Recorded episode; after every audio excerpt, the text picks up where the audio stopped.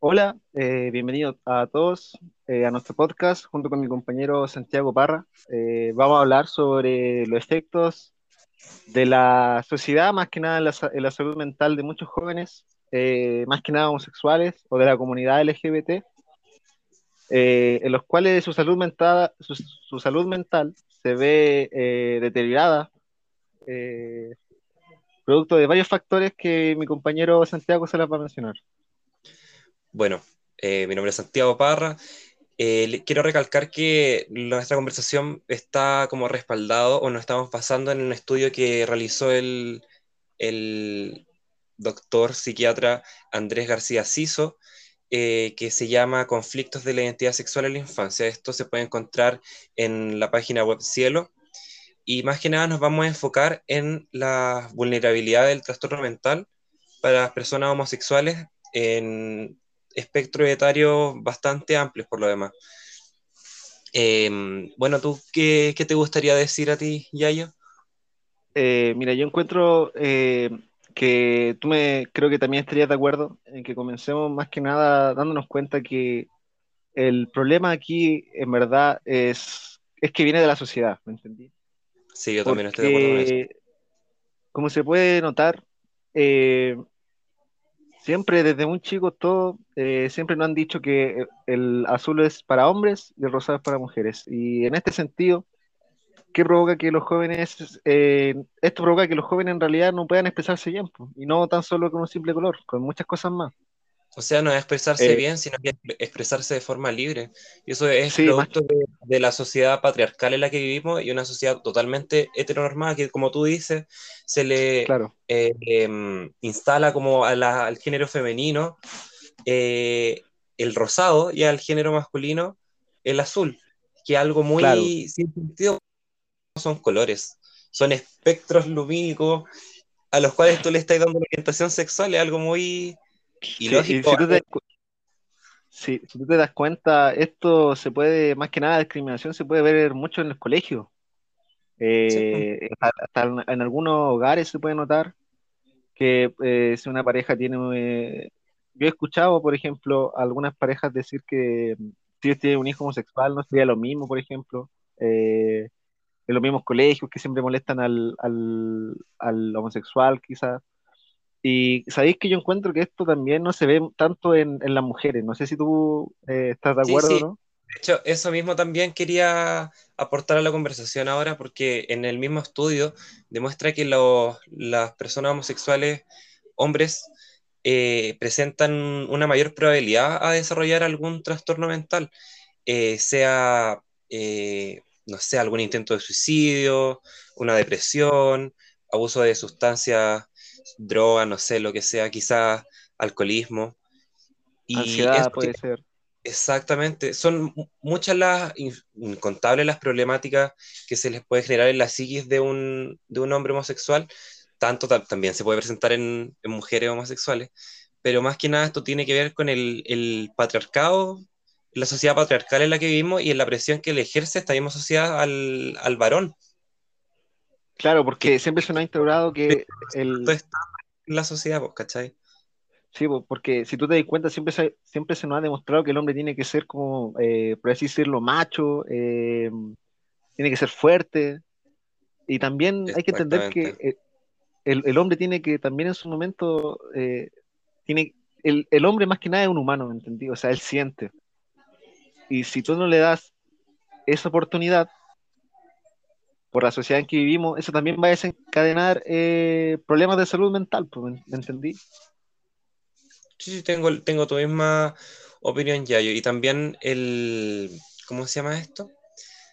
El tema de cuando sea eh, una niña o un niño, estamos hablando de personas cisgénero en este contexto, eh, Claro, por ejemplo, si es que a un niño es mucho más cariñoso, eh, tiene un tono de voz más agudo, son muchas, o, o posturas que son eh, socialmente atribuidas a mujeres, son mucho eh, más probables que se corrijan o que se le rete a, a este niño por eso, que se lo hace, que se le vaya a hacer con una niña que haga lo contrario, que quizás tenga eh, gestos más masculinos, una voz más ronca, quizás prefiere jugar con autito aquí con muñeca, ¿cachai? Entonces eso también habla de una vulneración a la psiqui de estas personas desde que son muy menores, ¿cachai?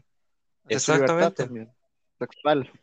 Mira, eh, Santiago, quería también mencionarte que, bueno, tú no sabes lo que es el, no sé si sabes lo que es el TOC homosexual. ¿El TOC homosexual? Sí. No, no, te, no cacho, a ver, ilústrame. Eh, eh, quería decirte que esto afecta a los hombres heterosexuales. Ya. Curioso. Mira, el TOC homosexual es un subtipo específico de trastorno obsesivo compulsivo y consiste en obtener obsesiones sexuales recurrentes y dudas intrusivas sobre la propia orientación sexual. Las personas heterosexuales con tono sexual experimentan temores obsesivos acerca de la posibilidad de ser gays. ¿Qué opináis tú sobre esto? O sea, lo, que yo creo es que dentro de todo esta, esto, como tú le dices, eh, hay mucha, a lo que viene el tema represión y no tanto, claro, o sea, sí. también lo que la sociedad lo reprime a uno, sino que represión de que uno se, se autoinflige por, por, los mismos estatutos sociales, por las mismas etiquetas, como que uno está, uno siempre se, cuando tú eres parte de la disidencia, siempre tienes que estar como con tu etiqueta, eh, más que nada lo mismo que con los heterosexuales.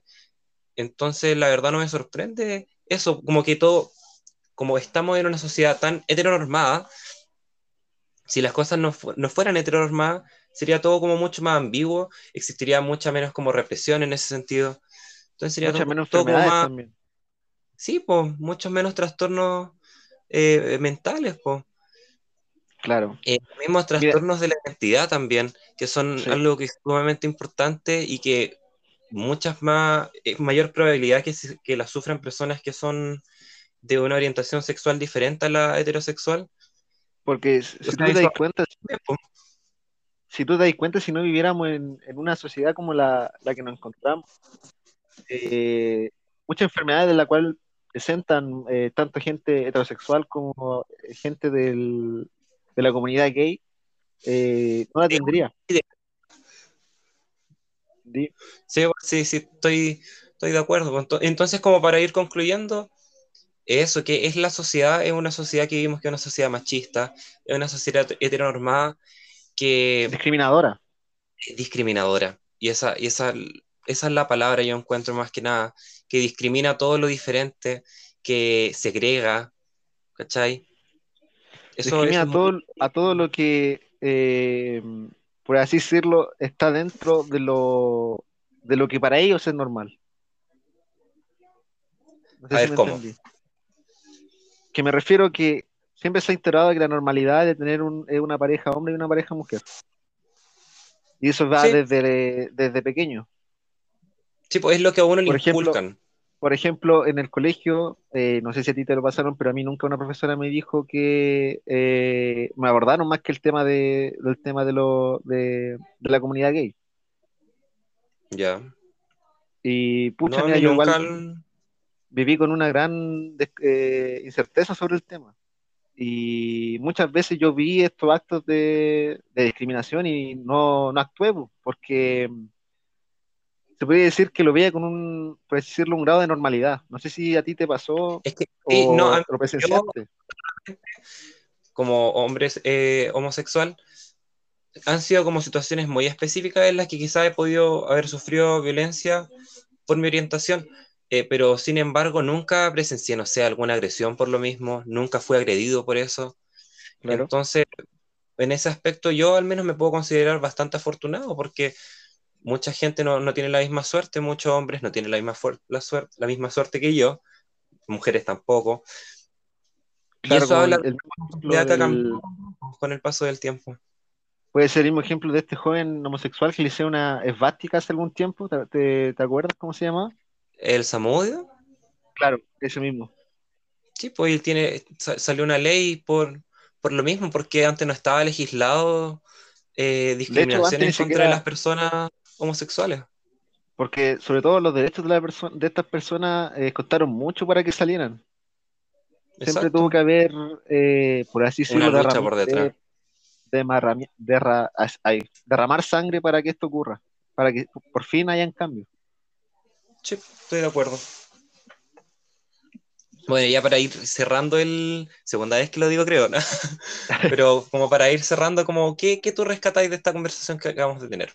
Mira, eh, yo rescato eh, en general que generalmente que la sociedad hace que nos enfermemos. Porque hace que cada persona, sea hetero como LGBT, eh, sienta identificado con una etiqueta. Siempre tiene que ser o negro o blanco. Y eso hace que nosotros seamos más propensos a tener miedo quizás, tener ansiedad, depresión, eh, y muchas, muchas cosas más, intentos suicidas, eh, con tal de encajarme por gente que no acepta que, que se, sean diferentes a otras personas. No sé si me entiendes. Sí, sí, te entiendo. Bueno, igual eh, comparto mucho la, la opinión, lo, lo, que rescata el Yayo, que encuentro tota-, te encuentro totalmente acertado lo que tú dices, que la sociedad es la que te, la que te enferma, porque como te pone etiquetas, te pone como ciertas formas de vida que, las cuales tú tienes que seguir. También como heterosexual, imagino que no, no, debes, no es fácil el hecho, yo creo que los heterosexuales se reprimen mucho con respecto a cómo, cómo interactúan con otras personas, como un abrazo eh, entre un hombre y una mujer es como quizás más normal que entre un hombre y un hombre. No sé, yo lo veo de esa forma, quizás muy alejado de, de, la realidad porque no soy hetero, pero no sé. Eh, eso es lo que tengo que decir al respecto, no, no tengo nada más que agregar. Ah, y obviamente agradecer a, a, este tipo, al, ¿cómo se llama? A Andrés García por la investigación que hizo, que es excelente, que hizo una investigación más que nada de cantidad de estudios relacionados con muchos aspectos de la homosexualidad, sea de niños y niñas que crecen de, como adoptados, eh, con padres homosexuales, ¿cachai? Entonces, excelente el, el paper de este, sobre este todo tipo. Da, a conocer información que mucha gente cree que no hay. Exactamente. Yo, primera vez que leo esto y primera vez que veo, y es del 2003, si no me equivoco. Sí, igual primera vez que leí algo sobre el toque homosexual. Cuático. Ya bueno. Hasta la próxima. Ojalá le haya gustado nuestro podcast, chiquilles. Muchas gracias por su atención y nos vemos en la siguiente. Ah, hasta la próxima.